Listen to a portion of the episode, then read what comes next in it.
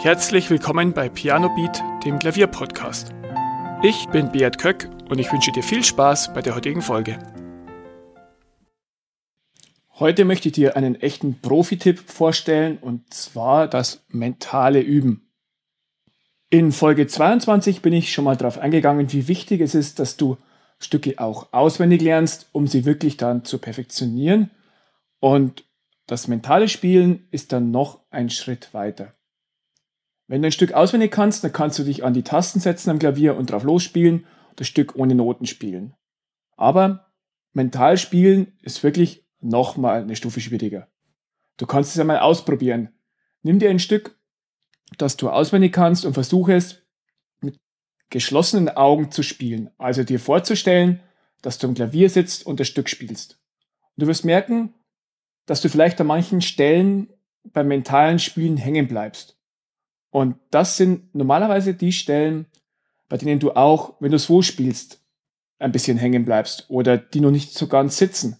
Und das ist also ein ganz gutes Werkzeug, um festzustellen, welche Stellen kann ich denn wirklich schon gut, welche habe ich schon verinnerlicht und bei welchen sollte ich vielleicht nochmal nachpolieren. Andersherum war es bei mir häufig auch schon so, dass ich Stücke im Geiste durchgegangen bin und versucht habe, die zu spielen und ich wusste einfach nicht mehr, wie eine bestimmte Stelle geht. Dann habe ich mich ans Klavier gesetzt und meine Finger haben aber die nötige Bewegung schon gefunden. Das heißt, im Fingergedächtnis waren die Noten dann schon drin, aber ich habe es noch nicht ganz verinnerlicht. Bevor ich dir erkläre, wie du mental spielen lernst und wie du es dir zunutze machen kannst, möchte ich noch ein bisschen ausholen, was das überhaupt ist und was für Vorteile das hat. Mentaltraining ist bei, vor allem bei Profisportlern und bei vielen Hochleistungstypen, egal in welchem Bereich, sehr weit verbreitet.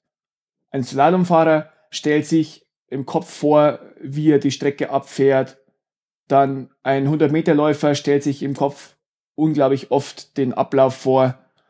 Und ja, so machen das auch wirklich ähm, Weltklasse-Pianisten, dass sie sich vorstellen, wie sie ein Stück spielen. Wenn du am Klavier sitzt und Tasten drückst, dann steuert das Ganze ja dein Gehirn. Dein Gehirn sendet dann den entsprechenden Befehl aus an deine Finger, diese und jene Taste zu drücken.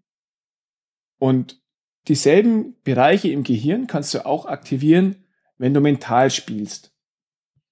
Welche Vorteile hat jetzt das mentale Üben? Der eine Vorteil ist, du kannst es wirklich immer und überall machen. Du kannst im Zug sitzen, du kannst ähm, irgendwo warten. Wenn du irgendwo zeitlos unterwegs bist, kannst du einfach dich mit dem Gehirn aufs mentale Üben konzentrieren und diese Übungen auch wirklich unabhängig von einem wirklichen physischen Klavier durchführen. Beim mentalen Üben musst du wirklich komplett bei der Sache sein. Das heißt, du musst wirklich dein komplettes Gehirn und deine kompletten Gedanken darauf ausrichten.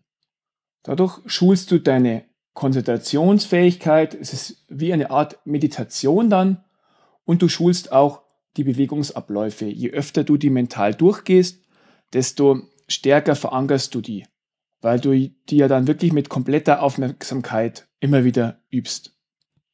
Außerdem kannst du, wenn du mental übst, feststellen, welche Stellen schon sitzen und welche noch nicht, was ich ja vorhin bereits erwähnt habe.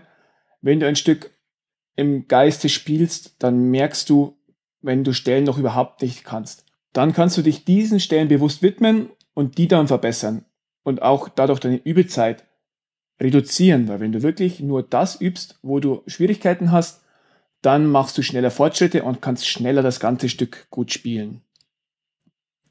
Außerdem kann dir das mentale Spielen sehr dabei helfen, ein Stück komplett auswendig zu können. Wenn du es mental üben kannst, dann ist es wirklich sehr, sehr tief verankert in deinem Gehirn. Und dann wirst du es auch so schnell nicht mehr vergessen, wie wenn es nur in deinem motorischen Fingergedächtnis abgespeichert ist. Ein weiterer guter Anwendungspunkt vom mentalen Üben ist vor Auftritten. Wenn du wirklich ein Stück perfektioniert hast und bald vorspielen willst, dann kannst du mit dem mentalen Spielen dich sehr gut darauf vorbereiten und auch das Lampenfieber abbauen.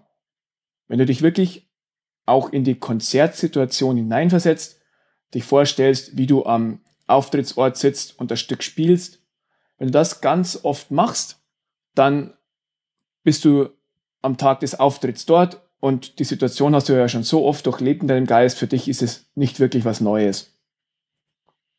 Wie kommst du jetzt zum mentalen Spielen?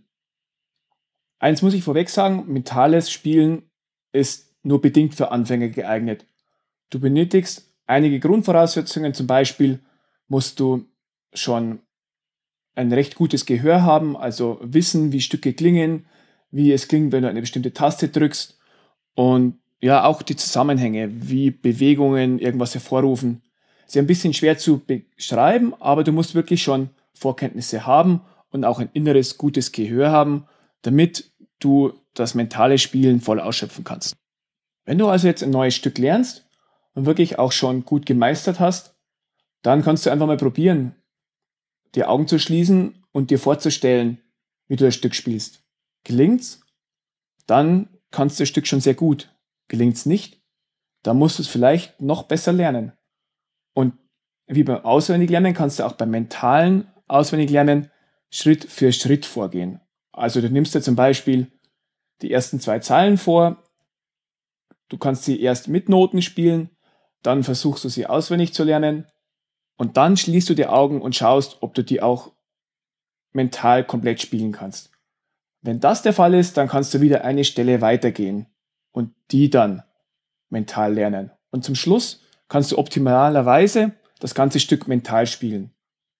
Natürlich solltest du auch die Übergänge nicht vergessen, also nicht nur eine Stelle nach der anderen und dann weißt du vielleicht nicht, wie du die Stellen verbindest, sondern wirklich auch die Übergänge. Ja, wenn du das gemacht hast und das ganze Stück mental spielen kannst, dann ja, hast du es wirklich perfektioniert und dann ja, bist du bereit, es vielleicht auch vorzuspielen. Das Ganze muss ja nicht im großen Rahmen sein, sondern kann auch wirklich nur im kleinen Kreis oder für dich selbst. Mach ein Video von dir und spielst dir selbst vor. Was ist jetzt der Nachteil vom mentalen Üben? Wie schon angedeutet, du musst schon etwas Erfahrung haben und schon etwas fortgeschritten sein, dass du das wirklich auch machen kannst und dass es dich weiterbringt.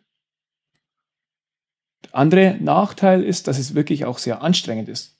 Du musst dich komplett konzentrieren und dein Gehirn leistet Höchstarbeit, wenn du mental spielst.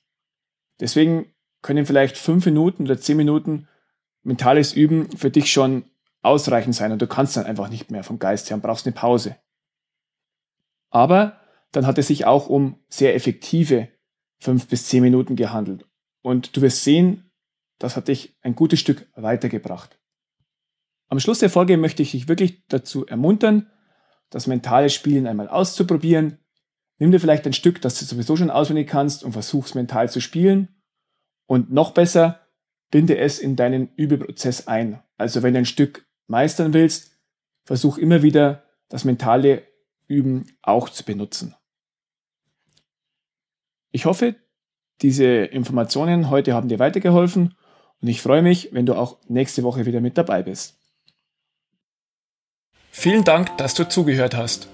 Weitere Informationen zum Podcast findest du in den Show Notes und auf pianobeat.de.